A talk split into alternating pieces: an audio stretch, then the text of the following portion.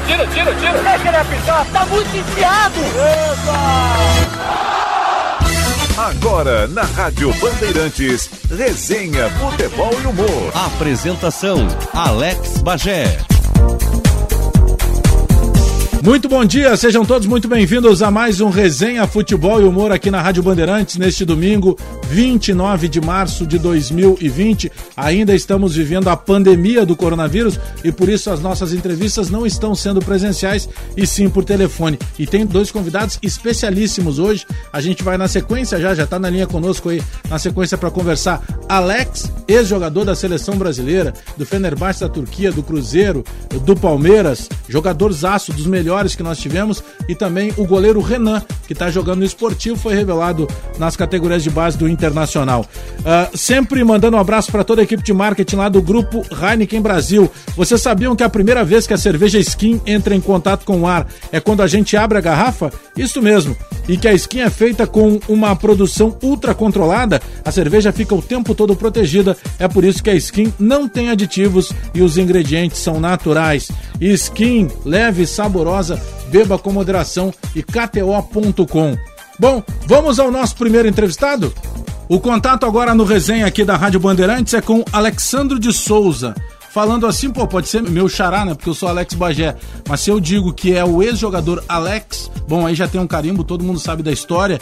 E eu quero, primeiramente, já dando bom dia, agradecer o contato conosco. Tudo bem, Alex? Bom dia, bem-vindo a Bandeirantes. Bom dia, Xará. Um prazer estar falando com vocês aí no, no Rio Grande. Alex, como é que tem sido aí o, esse momento que para todos nós, né, independentemente da, da profissão, é o momento que a nossa geração não viveu, né? Que essa pandemia do coronavírus, vários cuidados, o comércio fechando, as pessoas trancadas dentro de casa. Como é que tem sido para ti, que é um cara que sempre uh, foi muito esclarecido sobre tudo, como é que tem sido esse, esse momento diferente para essa nossa geração que não passou por nada parecido? Não, acredito que nem seja apenas para nossa geração, né?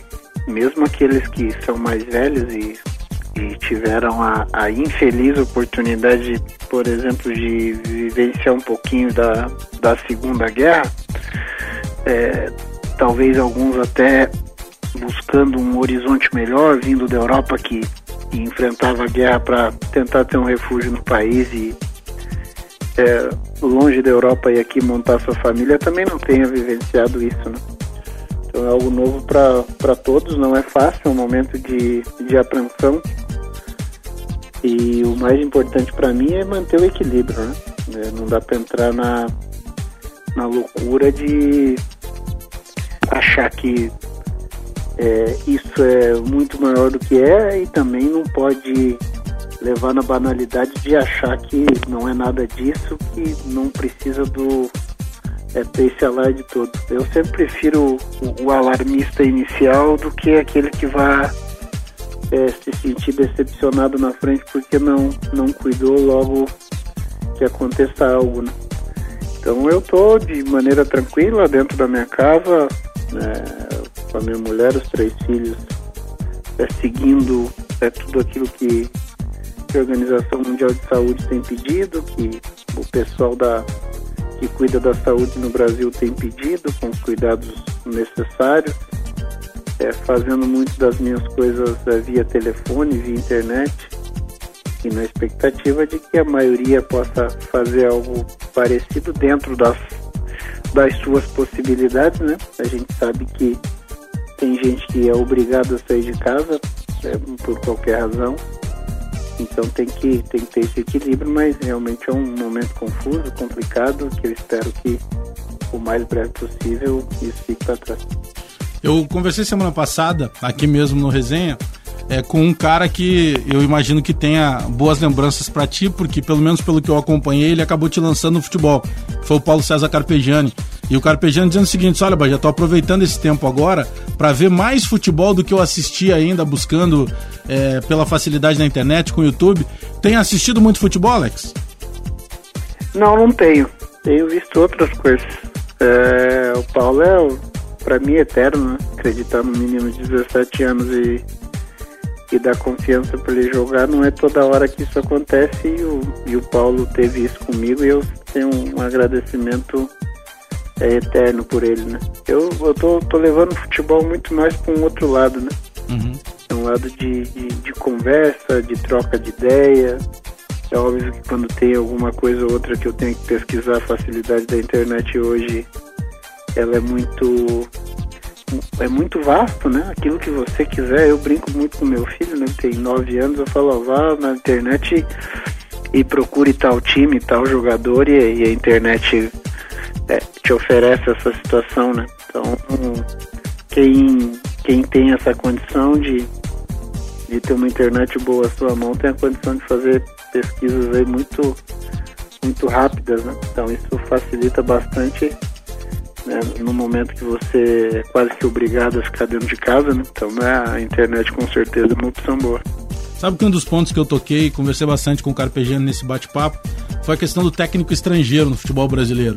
É, como é que você tem visto isso? Porque é, o, o, brasileiro, de maneira geral, por vezes, e aí eu, eu coloco até meia culpa nossa da imprensa, por vezes você vai, você sai do 8 pro 80 com uma facilidade muito grande, muito rápida, e você já sai do 80 pro 8 de novo com a mesma facilidade, né? Aquela história de, pô, o menino fez dois bons jogos, ele já vira daqui a pouco um craque, tem um pouco de emoção em cima disso.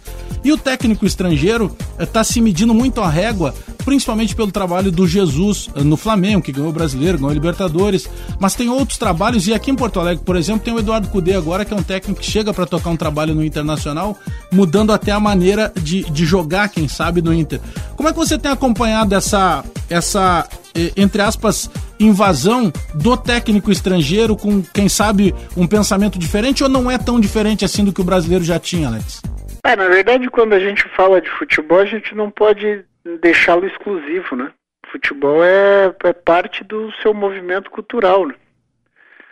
Então, discutir futebol é bom por isso. Não adianta nós olharmos o futebol de Grêmio e Inter, por exemplo, é, sem falarmos das histórias de Grêmio e Inter.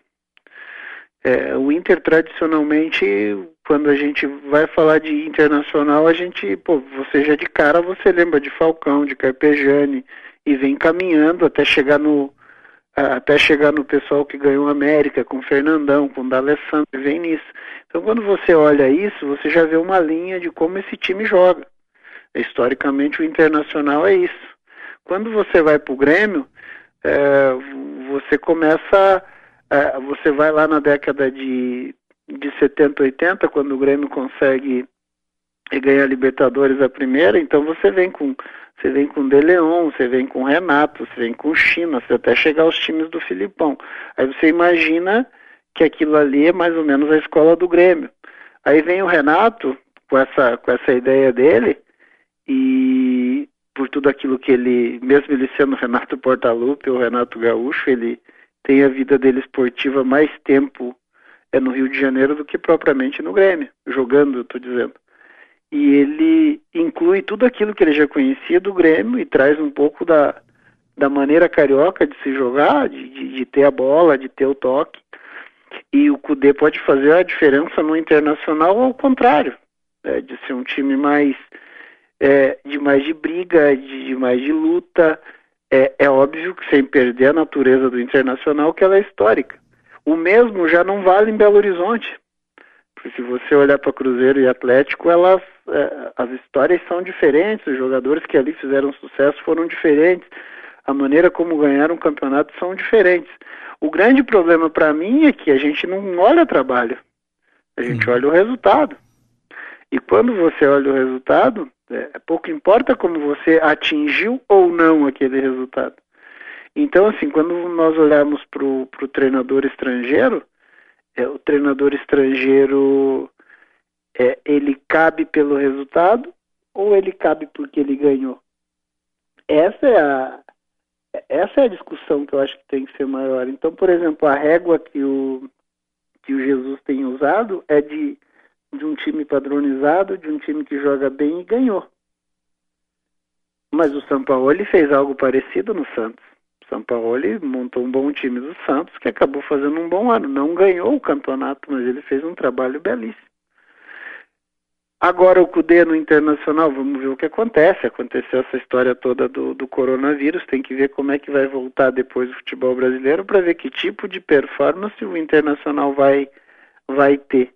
Agora, para mim, pouco importa a nacionalidade, se é português como Jesus, se é argentino como o Sampaoli e o Cudê, o Gesualdo está no Santos, que é, que é outro português, até porque a gente já teve treinadores no Brasil fazendo o mesmo sucesso, ou até às vezes maior do que o sucesso que o Jorge Jesus, hoje que é o treinador da moda, teve, e a gente não falava isso, não, né? o cara faz isso porque é brasileiro. Não, o cara faz isso porque é bom treinador, porque tem competência.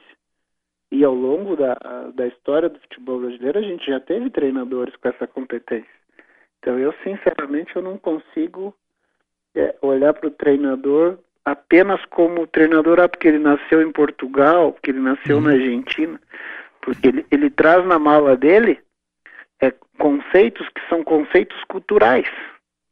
É óbvio que ele vai tentar implantar esses conceitos culturais dele, mas ele também tem que entender os conceitos culturais que existem ali naquele clube. Perfeito. Se essas coisas se juntarem, pô, vai ser maravilhoso.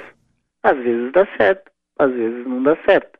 Até porque, se nós discutimos só o Brasil, sem nacionalidade nenhuma dos treinadores, discutir só o futebol brasileiro, vocês aí no Sul têm um termo muito legal que é só, só de vocês. Ninguém mais usa. É, o time tal é muito faceirinho. Cara, só existe aí, é. só existe aí no Rio Grande do Sul. Não existe em outro lugar.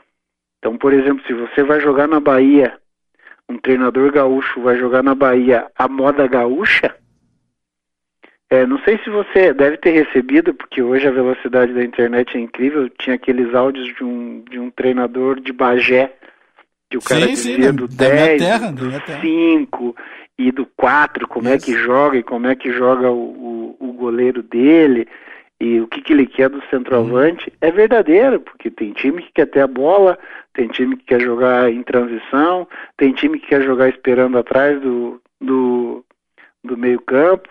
Então a discussão maior para mim é você quer trabalho ou você quer ganhar de qualquer maneira? Se você quer ganhar de qualquer maneira, a cada resultado que acontece a tua cabeça muda. É. Então assim, eu não, não olho muito para não olho muito para nacionalidade, até porque eu tive treinador de várias nacionalidades e eu aprendia muito mais culturalmente porque a coisa dentro do campo era algo parecido. É, depende como cada um enxerga o jogo. Sabe que é, esse, é, essa tua linha de, de, pensamento, ela me leva a. Vamos pegar uma situação prática aqui do Rio Grande do Sul, em que você sabe toda essa rivalidade que tem da dupla Grenal, né? Eu até recentemente é, depois de quase 20 anos de, de carreira, resolvi assumir o time que eu torço e declarei publicamente aqui no Donos da Bola da TV Bandeirantes. Sou torcedor do Grêmio, vou continuar minha linha de análise sem problema nenhum, mas eu penso que estava na hora de, de, ter uma relação direta. O cara pode até não gostar do que eu estou falando, mas ele não vai dizer, por exemplo, ah, esse cara deve estar tá dizendo isso porque é colorado. Não. Então eu, eu já rompi essa situação. Por que, que eu estou te comentando isso? Porque se a gente chega na base aqui, Alex, da dupla, é, você tem daqui a pouco um, uma pergunta que se faz o tempo inteiro. Tem que formar o jogador ou tem que ganhar o Grenal da base? Só que em determinados momentos, é, tem uma rivalidade tão grande já nos meninos ali com 15, 16, 17 anos, que o próprio treinador, ele daqui a pouco ele não tem um, um tempo para colocar um sistema de jogo, porque ele precisa pensar também já muito no resultado. Porque se ele perde um Grenal, ele provavelmente perca um emprego. Ou seja, a gente está falando do futebol profissional, mas tem uma prática no Brasil que ela já vem da base, né? Não, eu, por exemplo, eu tenho um filho de 9 anos de idade que ele não joga futebol de campo, ele só joga futsal. E a minha pretensão é que ele fique no futsal no mínimo até 12 anos. Uhum. Porque eu penso exatamente como isso. Se eu levo para um clube, se eu levo aqui para o Curitiba, eu sei que a briga é para eles ganharem o Atletiba. É. Como aí a briga do Inter é para ganhar do Grêmio e o do Grêmio é para ganhar do Internacional. É, eu acho muito pobre porque você começa a perder bons profissionais é, pela, por uma rivalidade que não vai mudar muito lá na frente. Então você pega um menino de 14 anos que ele tem muita qualidade e aí um dia no Granal ele perde um pênalti. Ele perdeu um pênalti, ele poderia ter perdido o pênalti contra o Brasil de Pelotas, ele podia ter perdido o pênalti aí no, contra o São José, não, mas ele perdeu no clássico. E aí, como as pessoas vão trabalhar essa perda do pênalti no clássico, você pode estar tá perdendo um talento em cima de algo que não tem esse peso tão grande. Até porque Grêmio Internacional, o peso é em cima. O peso é no que vai, no que cada clube vai ganhar em cima. Porque o, a formação do atleta É óbvio que ele vai entender é, o que vale é, ganhar do seu principal rival, mas tem que ver a forma como se como se trata isso, né? Então por isso que eu digo que quando a gente a gente fala em futebol não tem como desviar disso. Tem que entender como é que a gente trata isso, porque o peso do Grenal vai ser o peso do Grenal a cada ano maior, né? Porque a história vai aumentando. É, a briga que teve agora no, no Grenal da Libertadores é a carga é a carga emocional trazida pelos dias anteriores, não é a coisa do jogo, é coisa do pré-jogo.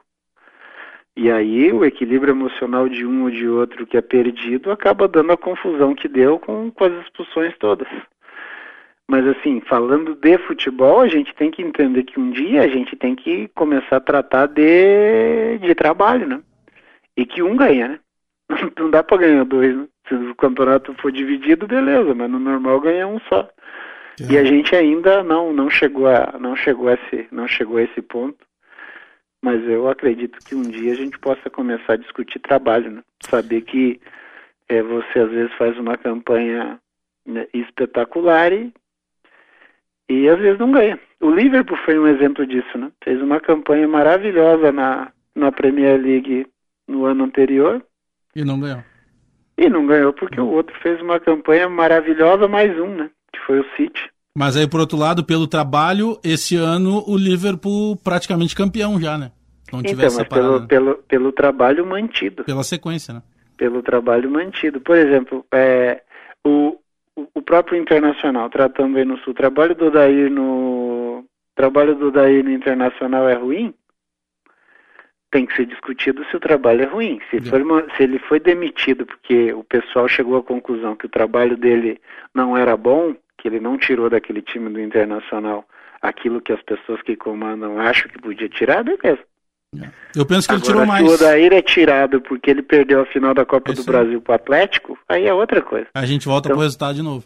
Né, então a gente tem que entender como é que você faz essas, essas mudanças, como é que você.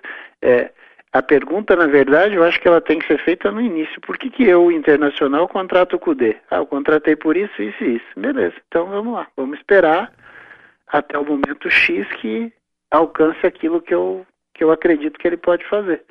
Aí é trabalho, só que isso a gente vai saber lá em dezembro, né? Caso é. volte ao normal, né? O... Não tem imediatismo, né?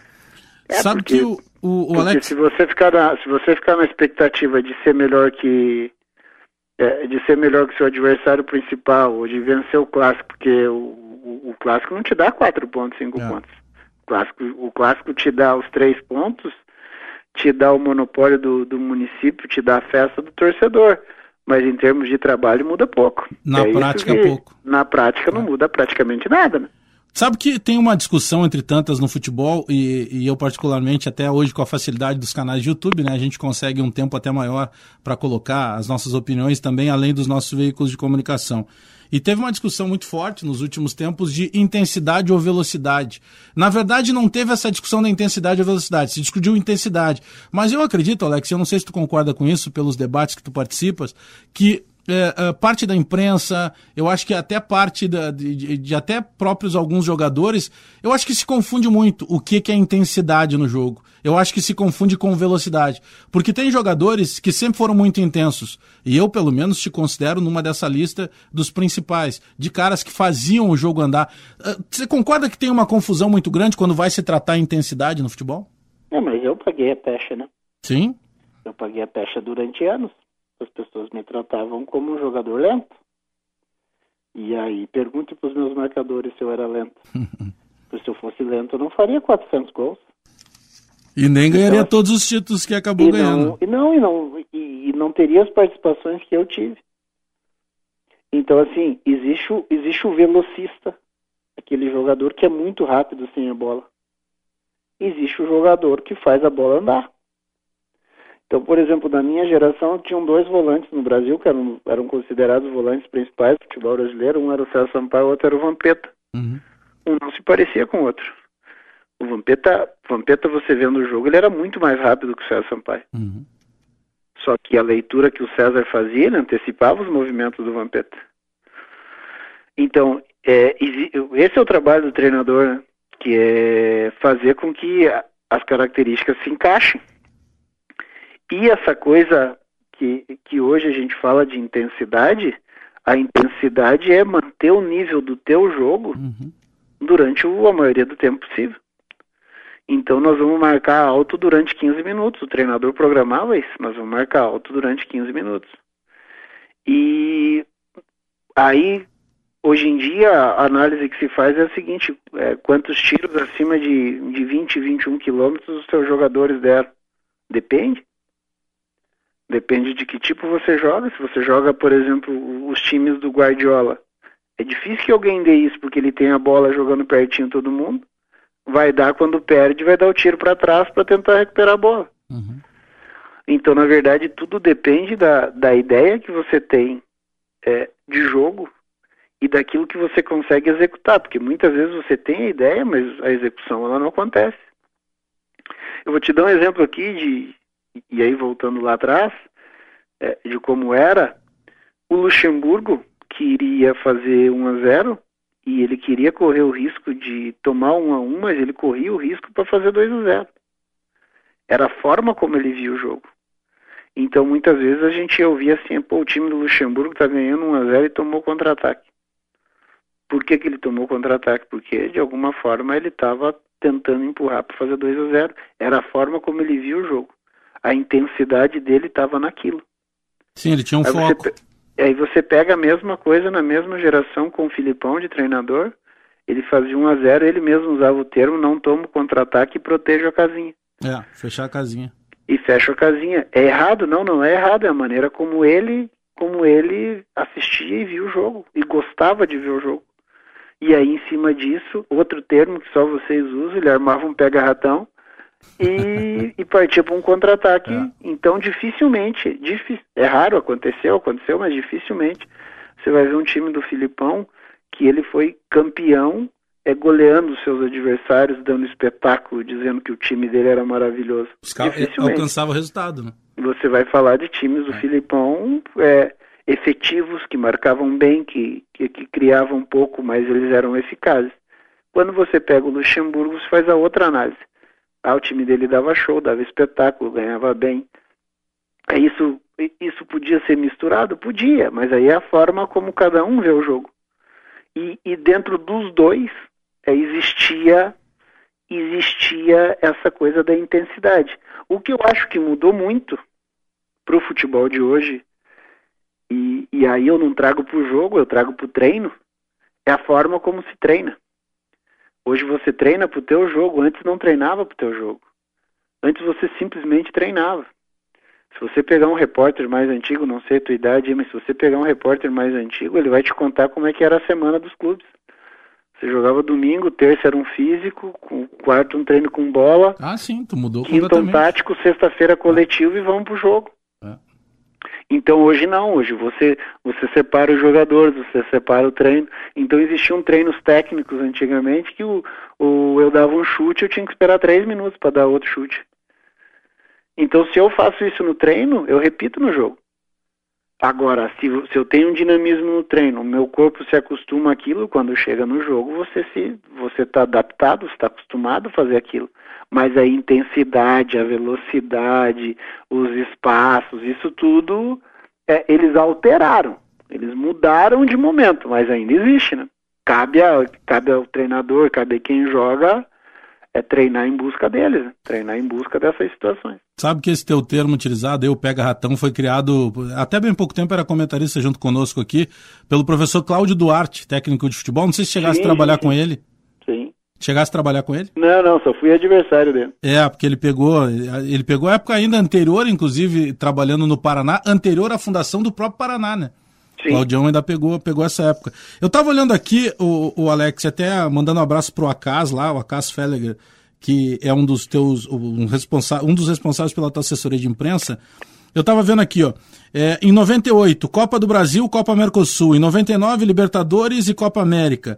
Em 2000, Pré-Olímpico e Torneio Rio São Paulo. 2003, Copa do Brasil, Campeonato Brasileiro, Campeonato Mineiro. 2004, Mineiro, Copa América, Campeonato Turco, eh, na temporada 2004-2005, 2006-2007. 2007, Supercopa Turca. 2009, Supercopa Turca. 2010 para 11 Liga Turca, 2011 para 12 Copa da Turquia, 2013 Paranaense. Mais de 400 gols, nas, 400 gols na carreira. E sem intensidade, hein, Alex? Não, eu, eu assim, eu, eu, eu, brinco sempre com o Luxemburgo que ele salvou a minha carreira pelo seguinte, muita gente me olhava e da imprensa, o, os seus que agora são meus também, que eu também faço parte Sim. disso, é, colegas de imprensa, é, quando e depois eu, eu, fui descobrir isso mais velho, né? Não, na época eu não tinha esse entendimento. Tem muita gente que faz jogo por tubo. Uhum, muita gente. E o jogo por tubo te arrebenta, porque você, o, o cara que está comentando pelo tubo, ele está vendo só que a televisão mostra. O que o cinegrafista pega, né? Isso, e eu, e eu criei, e eu criei isso é, comigo, com os jogadores que eu jogava, com os meus treinadores, eu jogava sempre, eu brincava que eu jogava no contrafluxo, né? Então a bola ia para a direita, eu começava a me achar do meio para a esquerda. A bola ia para a esquerda, eu começava a me achar é, do meio para a direita. Eu, eu, jogava contra o fluxo da bola. Por exemplo, jogadas de lateral, eu pedia para o treinador para dificilmente eu participar da primeira e segunda bola. Porque, na verdade, eu queria ter um para um, eu queria ter um espaço mínimo para que eu pudesse criar alguma coisa. Então, quando as coisas aconteciam, eram favoráveis, puta, eu era genial, né? A coisa aconteceu maravilhosamente bem. Quando a coisa não acontecia, é, eu tinha dormido em campo, eu era inoperante, uhum. eu era é, pouco participativo.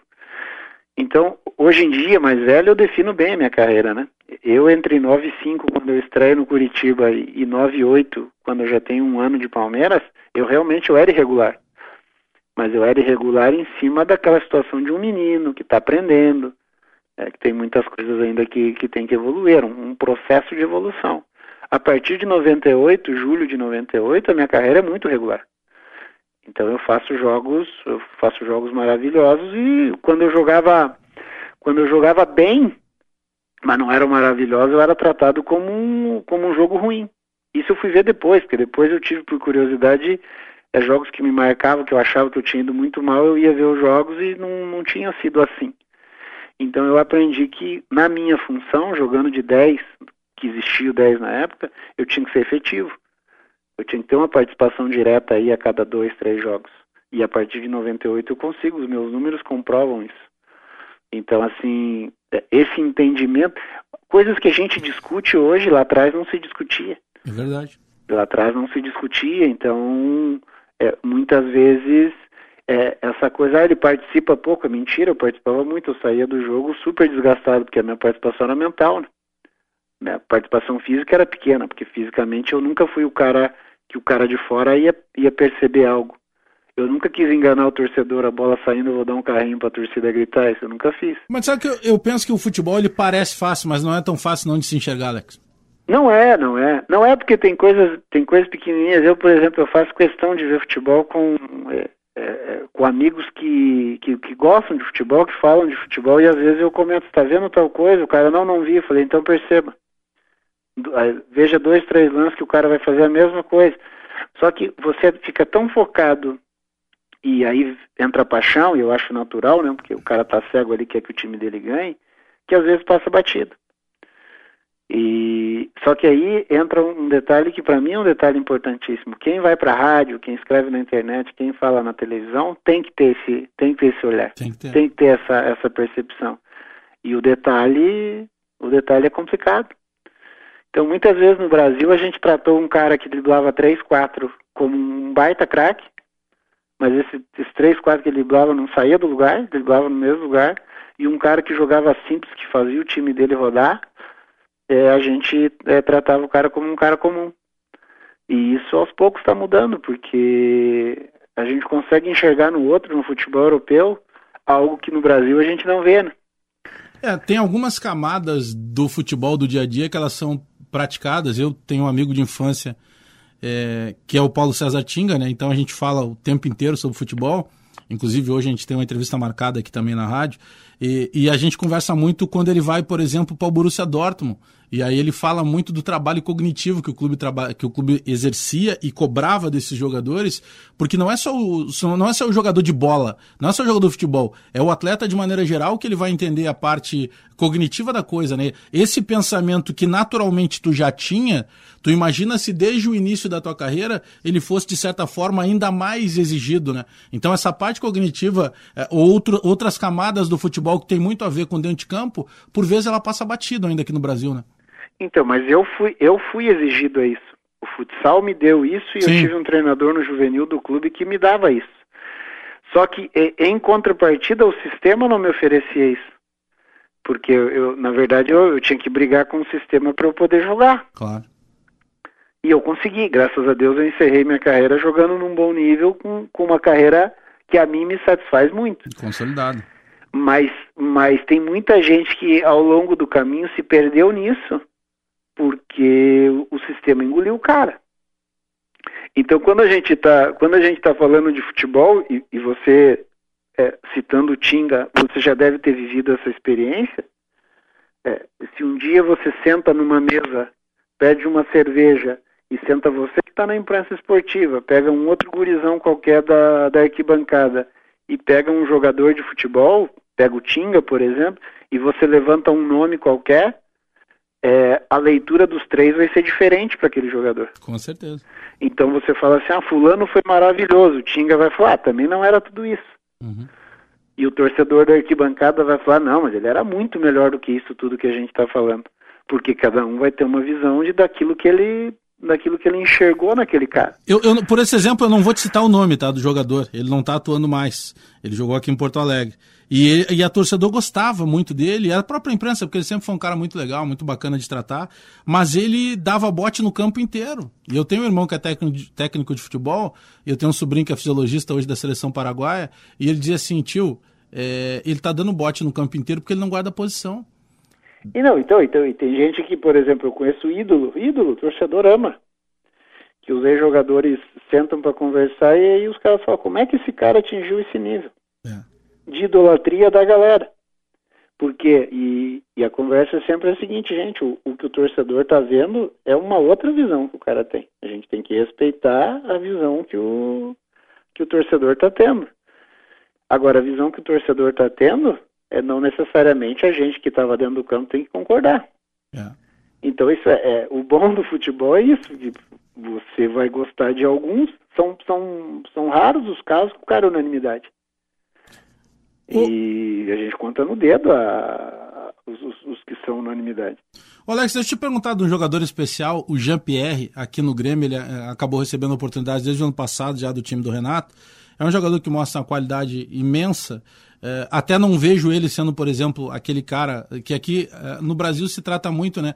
O Alex foi o último 10 clássico, o Douglas foi o último 10 clássico. Sempre se busca, se fala do Alessandro como esse 10 clássico. Eu até não vejo Jean-Pierre uh, nesta mesma função. Mas o uh, que, que, você, que, que você acompanha desse jogador ou de outro jogador que te chama a atenção assim que tem aparecido recentemente?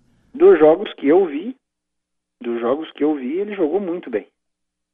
Com muita qualidade, muito bom passe, boa movimentação é um, um chute de fora muito bom, tem muita qualidade.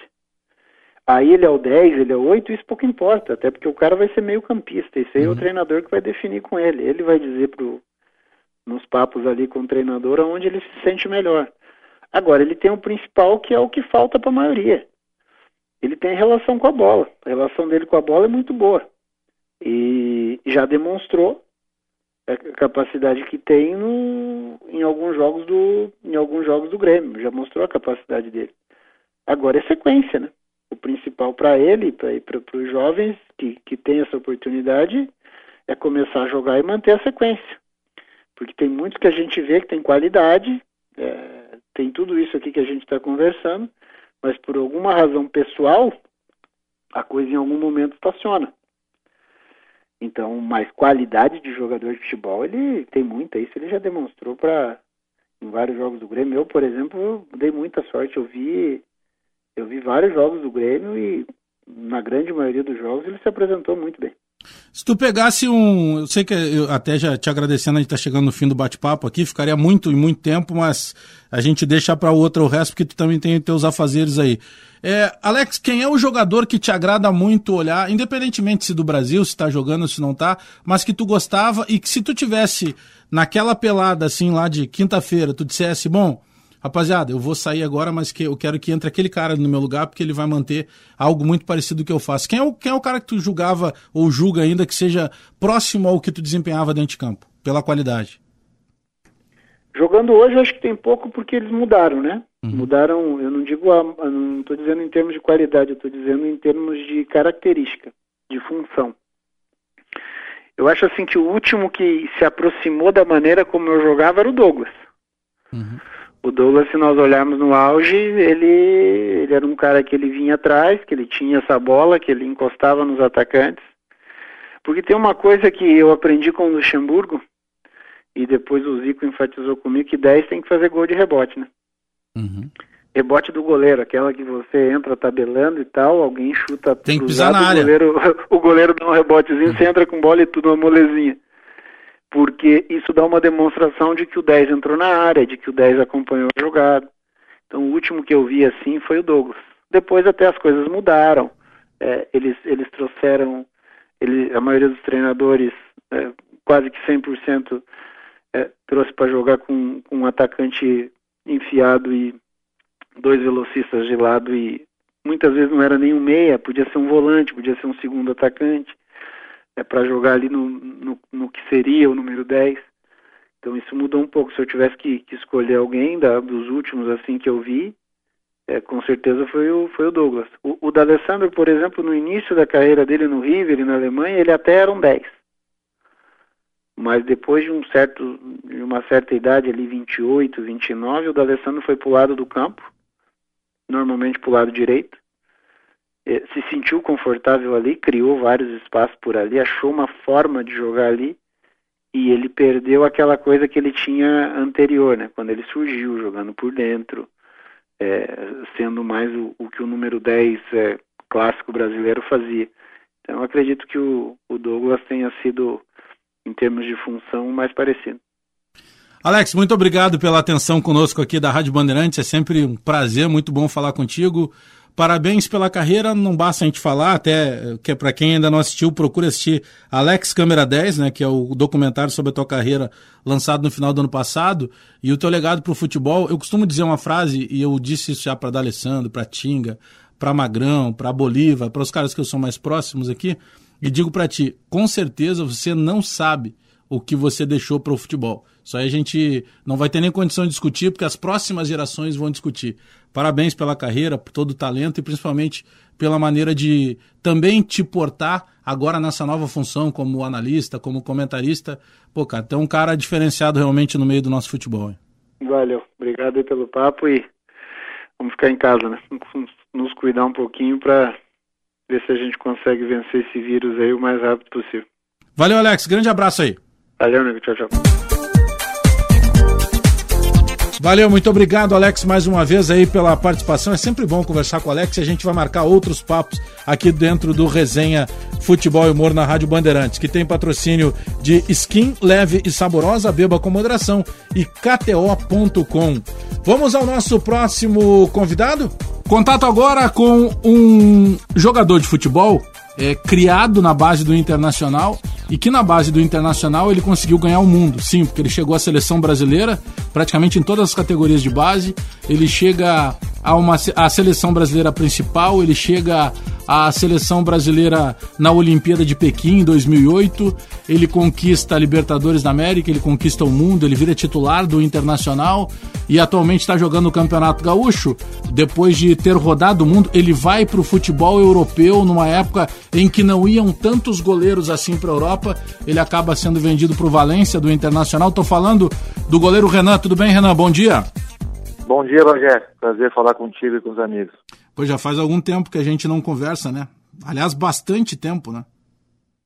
Verdade, né? Acabei nesse mundo da bola indo mais para cima no mapa aí do Brasil, mas agora feliz de estar de volta ao gauchão e vivenciar de novo aí o dia a dia do futebol com os amigos. Ô Renan, como é que surge o, o futebol na tua vida? A partir de quantos anos tu passa a, a, realmente não apenas uh, jogar por diversão, mas tu começa a treinar vislumbrando ali na frente que um dia tu pudesse ser um jogador de futebol? Eu sempre gostei de futebol, né? Como toda criança no futebol brasileiro aí acaba entrando nesse meio em relação a isso por acompanhar, por ser um apaixonado, né?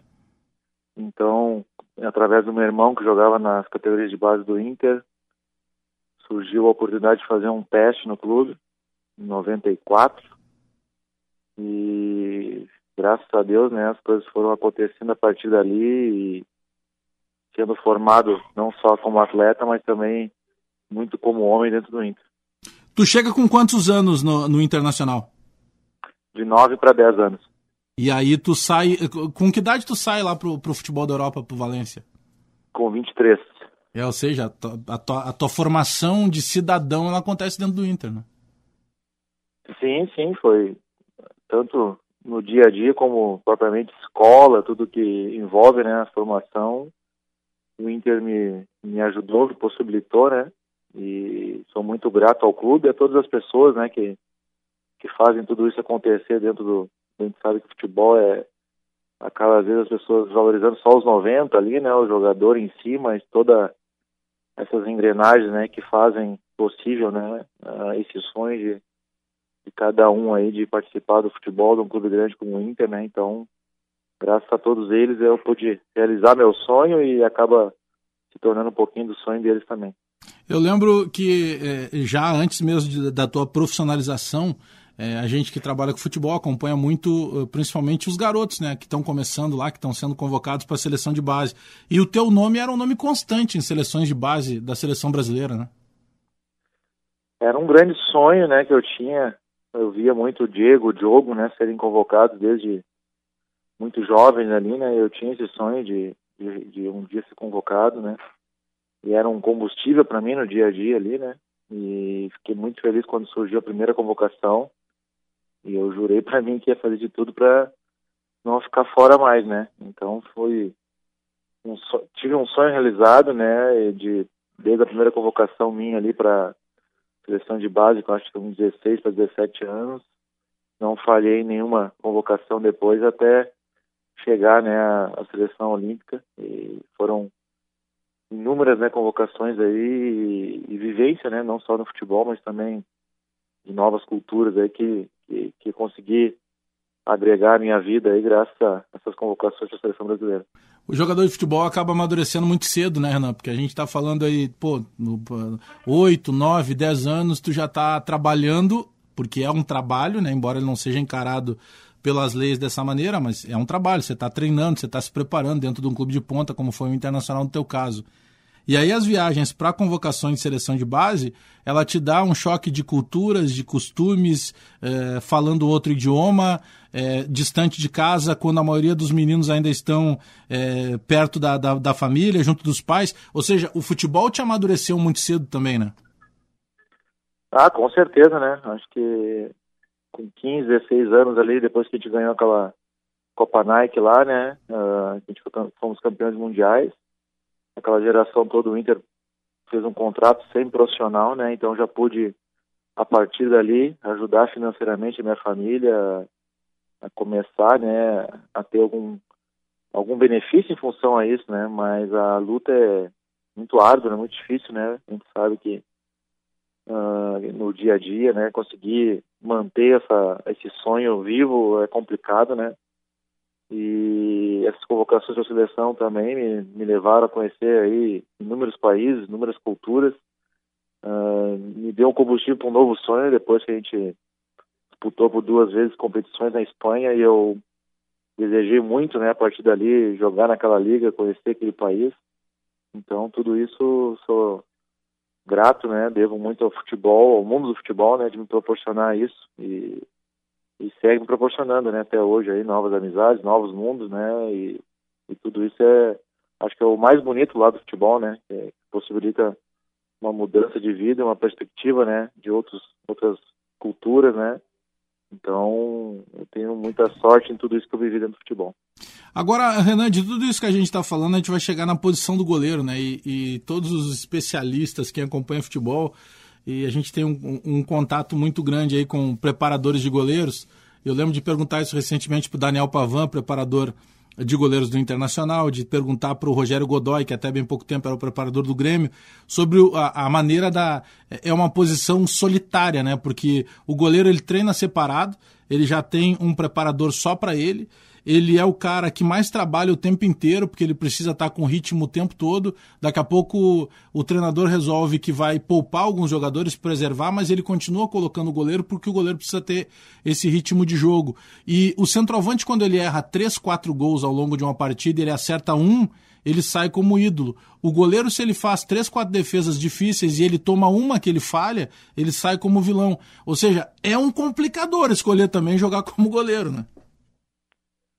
Isso passa também na formação, né? Quem deseja ser goleiro, né? Acho que acaba amadurecendo esse lado também, né? Acaba sendo uma, uma posição, um esporte individual dentro do, do esporte coletivo, né? Porque tu tem que ter uma, uma, uma visão diferente do esporte, né? Do jogo em si, né? Por mais que as coisas às vezes não, uh, não estejam acontecendo ou, na, ou no lado positivo também, a tua esfera tem que ser sempre a, ótica do jogo ser sempre diferente, né? Tem que estar sempre preparando para frente, para frente, né? E quando surge um erro, já tem que estar preparado para a próxima. E quando vem um acerto, né, que faz a diferença no jogo, tem que também estar olhando para frente, né? Então, acho que o por isso a evolução tanto, né, da, da posição goleiro, acho que foi a posição que mais evoluiu no futebol aí na, nos últimos anos, na década, né? A mudança aí acho que é bem clara para todos, né? E também a importância né, do treinador de goleiro, como tu colocou, né, do, do Pavan, com, com o qual eu tive a oportunidade de trabalhar com outros grandes nomes ali dessa, dessa, dessa profissão, né, do treinador de goleiro, o, o Rogerião do Grêmio também, uh, conversei algumas vezes com ele, né, foi um, uma pessoa que foi, uh, trabalhou junto com meu irmão no Inter, então tive algum contato com ele, no Grêmio, desculpa, quando meu irmão trabalhou no Grêmio, então acho que foi a posição que mais evoluiu dentro do esporte, né, e muito em cima disso que tu falou, né? Tem que ter uma preparação não só física, técnica, mas também muito do psicológico, mental para conseguir suportar, né? Tanto os erros quanto os acertos que, que vão acontecer inevitavelmente dentro do jogo. Bom, esse é o Resenha Futebol Humor aqui na Rádio Bandeirantes. A gente está conversando com o goleiro Renan, goleiro que começou na base do Internacional, hoje está disputando o Campeonato Gaúcho com a camisa do Esportivo. Ô Renan, vamos recapitular rapidamente aqui a tua carreira. Aí tu sai do Internacional então com quantos anos? Com 23? Isso, com 23. Aí tu vai, vais pro Valência. Sim. Tá. E aí como é que funciona? Tu fica quantas temporadas? Depois do Valência, qual é o teu destino? Eu fiquei duas temporadas e meia, né? Uh, cheguei ao clube e praticamente menos de uma semana já estreiei na liga, porque eu cheguei após os Jogos Olímpicos, então acabei perdendo a pré-temporada do, do Valência, né? A temporada 2008-2009. E as coisas aconteceram da melhor maneira no início, né? Joguei praticamente todos os jogos entre UEFA, Copa do Rei e Liga e estava muito adaptado, né? Teve novas convocações para a seleção principal, eu pude participar de eliminatórias, né? Para a Copa de 2010 e amistosos também. Até que surgiu uma lesão, tive uma lesão muscular muito parecida que a lesão que tive deu uma repercussão grande, né, do, do PP, do Grêmio, né, uma lesão do reto anterior ali, então acabei perdendo o resto da temporada pelo Valência e culminou com troca de donos, troca de linha de clube, né, de pensamento e acabei perdendo espaço, né. Depois de duas temporadas e meia, eu surgiu o convite do Inter, né, para regressar para a Libertadores 2010. Tinha algumas conversas com outros clubes do Brasil e outras possibilidades, mas junto com a minha família achei que era o, melhor para mim, né? Ingressar ao Inter para encontrar um caminho aí e fora a oportunidade ímpar, né? De estar tá participando da Libertadores, né? E tudo que envolve, né? O Inter, né? Dentro da minha história. Então uh, surgiu esse acerto aí em 2010 para regressar para o Inter e onde eu fiquei por mais, se não me engano, três, quatro temporadas, né? Até depois seguir para o Goiás. Bom, aí tu chega no Goiás, tu fica quanto, quantos, quantos anos tu acaba ficando no Goiás? Eu fiquei por cinco temporadas no Goiás. 2012 para 13 até final de 2017 para 18. Ah, perfeito. E aí da saída do Goiás? Fui para o Ceará. Ah, sim, na, tem a passagem no Ceará, isso que eu não lembrava. Isso, isso. Tá. Aí tu sai do Ceará direto pro esportivo? Não, eu fui pro São Bento ano passado, mas acabei ficando só na, no Campeonato Paulista. E aí, eu, no, no, próprio Goiás, né, eu tinha tido uma lesão de, de joelho, de menisco. Fiz a cirurgia, voltei no final do contrato, né, ainda participei de alguns jogos da, da Série B do Goiás. E com o término do contrato eu fui para o Ceará. No Ceará também participando, tudo certo. E chegou um momento, né, que tive uma lesão no outro joelho de menisco, né. Um pouco de reflexo também, da, ter acelerado um pouco a volta, né. E aí começou um pouco a, o meu dilema, né, com as lesões, de estar tá buscando, né, o equilíbrio, né, no São Bento, não, o clube também, pela estrutura, por tudo que oferecia também, não consegui buscar esse esse equilíbrio que eu precisava e acabei optando por encerrar lá o meu vínculo com o São Bento, que as coisas não estavam acontecendo e, e vim para casa, né? Fiquei seis meses em casa vendo o que eu queria, vendo o que eu realmente precisava fazer para retornar, né? E foi onde surgiu, né, o convite do, do esportivo e recomecei, né, toda todo esse processo aí para poder voltar a jogar futebol e poder ajudar também dentro do, do, dos objetivos do esportivo. Agora, Renan, pelo teu lado profissional, e você sempre tratou a carreira dessa maneira, o que, tu, eh, que, que passa na tua cabeça assim, tipo, você está com quantos anos hoje, por exemplo? 35. 35. É, a gente tem visto aí goleiros chegando aos 40, 41 anos sem problema nenhum. A gente tem vários exemplos aí, como o Fernando Praz, só para citar um, que agora foi lá pro Ceará, que estava até bem pouco tempo no Palmeiras. O que que tu tem imaginado para tua carreira? Tipo, pô, eu vou jogar mais dois anos, eu vou jogar enquanto eu me sentir bem. Como é que tu tem trabalhado isso? Na verdade, assim, Bagé, depois que eu tive essas lesões, né, eu não consegui engatar uma sequência, né, de jogos. Acho que a maior foram quatro jogos, né? Então isso a gente sabe para um goleiro, né, como a gente estava falando no início da conversa, é, é bem complicado, né? Para ter uma, uma, uma, um rendimento, né, dentro de uma sequência curta assim, né? Então meu grande objetivo, depois que eu coloquei a cabeça no lugar e junto com a família que vi que tinha condições, né, de, de seguir jogando mais um tempo e é o que eu gosto de fazer.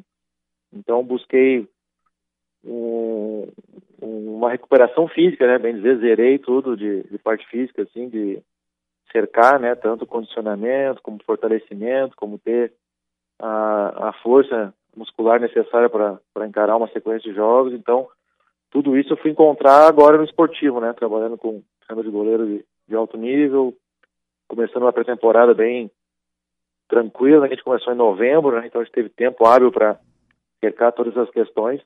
O Renan, ao longo dessa carreira em que passa ali, como a gente falou, pelo Internacional, ou seja, imagina quantos goleiros, se a gente colocar na história do Internacional, né, tiveram a oportunidade de passar pela base e chegar a uma titularidade no profissional. Você conseguiu isso chegar numa seleção brasileira, disputar uma Olimpíada, é, conseguir é, ser negociado com um dos clubes conhecidos de uma das maiores ligas do mundo, que é o Valência, lá na Espanha. Ou seja, dá para dizer que a tua carreira é uma carreira de realizações. Nesse período todo, é, quem foram os caras que te inspiraram assim diretamente na tua carreira? Eram ex-goleiros? Eram goleiros que ainda estavam atuando? Eram pessoas daqui a pouco próximas do futebol? O que, que te vem à cabeça assim quando tu pudesse falar sobre pessoas, personalidades que te inspiraram? ao longo da carreira? Ah, eu acho que eu tive muita sorte, né, na minha vida de conviver, de conhecer. Acho que o futebol me proporcionou isso e eu sempre fui muito atento, né, a, seguir esses exemplos, né, os exemplos bons, vamos dizer assim. Desde o início, né, hoje nós estamos falando aí do, do Pavan, que é o treinador de goleiro do profissional do Inter. Mas foi meu primeiro treinador de goleiro, né, com 9, 10 anos. Uh, depois trabalhei com o Rogério Maia, que é outro treinador de goleiro aí que tem muito nome já, né, dentro do futebol, trabalhando em clubes como Flamengo, né, Criciúma, então, é, no próprio Inter, inúmeros clubes aí, né, seleção brasileira, está agora no Atlético Mineiro, então tive essa sorte, vamos dizer assim, de conviver com grandes nomes, né, conheci o Valdir de Moraes, né, que a gente perdeu há pouco aí, que é avô Fenômeno, né? é, de um companheiro nosso, Dani Moraes, um grande amigo, e foi uma pessoa que sempre que eu tinha por, oportunidade de conhecer, de conversar um pouquinho, uh, sempre passava coisas positivas, né? Coisas que, que, que conselhos e aprendizados, né? É, tive a oportunidade de ver treino dele com o Corinthians, né? Que era o Dida goleiro, eu, ele me deixava do lado do gol para ver o treinamento, né? E, e, é uma aula, né? Uma aula prática, né? E, então isso tudo foi me alimentando até poder chegar ao profissional e meu grande ídolo eu tinha no clube, que era o André, pude conviver com ele no vestiário, me tornar amigo dele, o Tafarel, que a gente, acho que toda criança da minha geração, né, uh, se inspirava, pude depois conhecer através do, do, futebol do Inter, né, de ter um, um recorde relacionado ao nome dele e, e poder conhecer, conversar, trocar ideias, né, então são inúmeros nomes, né? Acho que todo dia a gente tem os exemplos ao lado e vai de nós escolher e, e optar por aprender com eles, né? De crescer, né? O Fernandão, o Klemer, acho que é uma lista extensa, né? Vai para os treinadores também, que a gente tem o poder de trabalhar, é, é uma troca diária, né? E a gente vai aprendendo, né? Vai vai moldando, né? A nossa trajetória em cima disso, nem sempre consegue conquistar algo parecido com os ídolos, né, como os espelhos conseguiram, mas sempre fica, né, os aprendizados que às vezes nem sempre só para o esporte, mas que para nossa vida nos possibilita crescer e, e sermos melhores como atleta, como pessoas também.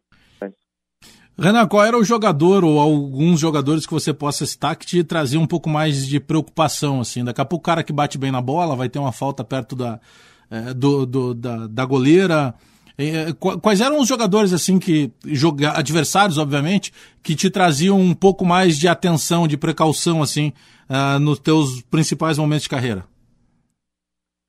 Ah, eu acho que eu tive a sorte, né, de dividir o campo com grandes jogadores, uh, até mesmo atualidade, aí Messi, Cristiano, né, uh, outros mais de trás lá, né, que a gente sabe que eram expert em cobrança de falta, ou mesmo em finalização, né, como Romário, uh, Petkovic, né, batendo falta. Então, acho que são muitos jogadores, né, que, que, que davam essa trazer essa preocupação para nós, né. Que me lembro bem de uma época que o Grêmio tinha o Tcheco, né, como inicializador das bolas paradas ali. E o Grêmio era muito forte nisso, né, então tinha que ter atenção. Então, acho que graças a Deus, né, tive muitas preocupações, né, durante minha carreira, mas sempre com com grandes jogadores, né? Acho que o nosso grande objetivo é sempre estar dentro do campo contra os grandes, né? Participar dos grandes jogos e se não a maior parte, boa parte da minha carreira tive envolvido nesses grandes jogos, né? Então sou muito realizado quanto a isso. Se alguém chegasse para ti hoje com um garoto começando na carreira, ele perguntasse assim, Renan, é, eu, eu sei jogar nos dois, sei jogar como um jogador de linha e como um goleiro. É, o que que tu me indica? Tu indicaria sabendo de todo o problema, o quão duro foi fazer carreira como goleiro, por tudo isso que a gente estava falando. É, tu indicaria para que esse cara pudesse passar por tudo que tu passou, porque também tem o lado é, da glória de tudo isso, das conquistas, o lado gostoso, ou tu diria para eles, não, não, não, cara, esquece, não vai jogar de goleiro, vai jogar de linha. Qual seria a tua definição? Cara, eu acho que o goleiro, geralmente, quando, pelo menos da minha parte, escolhi isso, né? O cara tem um desejo grande, né, de ser goleiro, não tem essa dúvida na cabeça, né? Então, acho que ele vai sentir, né? Que, é o que ele quer, é um, é um, desafio, como tu colocou, grande, né? É uma responsabilidade grande, mas vai, é muito é muito prazeroso, né? Essa, essa posição, né? As conquistas, quando tu vê uma evolução, quando tu vê que consegue enxergar e fazer defesas que de repente antes tu não conseguia, quando tu consegue suprir uma carência que tu tem, é uma, uma, uma, conquista diária, né? Acho que é muito é, é, muito prazeroso mesmo, né? A posição, o trabalho de goleiro, né? Então acho que uh, se tivesse que aconselhar alguém, diria para ir pro gol, com certeza, porque é um mundo, né? Que, que, o, que o, goleiro participa dentro do, do, mundo do futebol, de desafios, de barreiras, mas uh, a contrapartida que ele te dá, né? O, o, essa posição, esse desafio é muito grande o crescimento, né? São coisas que com certeza são experiências que qualquer outro lado difícil de viver igual ao futebol e, igual também ao goleiro. Renan, sempre bom falar contigo, torcendo sempre aí para que dê tudo certo, para que tu possa voltar, porque como tu dissesse, é o que tu escolheu para tua vida, é o que tu gosta de fazer, então que tu consiga fazer da melhor forma possível essa retomada ao futebol. Abraço em todo mundo aí, se cuida. Eu concordo contigo, o mais importante agora é a gente estar tá bem de saúde, né? Se tiver que demorar depois numa recuperação, eh, que seja física, alguma coisa, isso tudo se dá um jeito. Obrigado pela parceria de sempre, eu quero te agradecer muito. Eu lembro de. Uh, eu estava ainda finalizando faculdade, lá mais ou menos 2007, já era aquele período eh, de pré-Olimpíada e tal e, e conseguir, numa, numa época entre um treino e outro, conseguir gravar contigo para um material que era importante para mim naquele momento, antes da Olimpíada, antes da convocação até da Olimpíada de 2008. Então, te agradeço pela eh, gentileza de sempre, sempre foi um cara muito disponível e parabéns pela carreira aí que até o momento foi muito bem conduzida. Não, Bajé, o prazer é meu. Te agradeço aí sempre respeito e, e carinho, né? A gente sabe que é um meio de altos e baixos sempre, né, a vida do, do atleta profissional e saber conciliar a imprensa e críticas e tudo que envolve, né, mas acho que quando se tem o respeito, né, é sempre mais fácil e, e o melhor caminho, né, então eu que te agradeço aí sempre esse respeito e carinho que tem quanto à minha pessoa e, e profissional também, e é sempre um prazer, né, sempre é bom poder conversar, tá trocando ideias aí vivência sobre o futebol e sobre tudo que envolve esse esporte aí que, que é apaixonante para todos. Um grande abraço aí e mais uma vez um prazer falar com todos. Aí, portanto, quero agradecer tanto o Renan quanto o Alex, que foram os nossos dois convidados do Resenha Futebol com Humor deste domingo.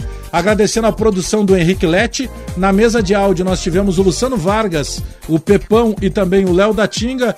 E na central de gravações, o Marquinhos Vieira. É, aquele que não fica de brincadeira. A gente vai começar a fazer rima com os nomes aqui, porque o Marquinhos gosta disso. Resenha Futebol e Humor volta no próximo domingo, 10 da manhã, aqui mesmo na Rádio Bandeirantes. Até lá e todo mundo se cuidando, hein? Tchau!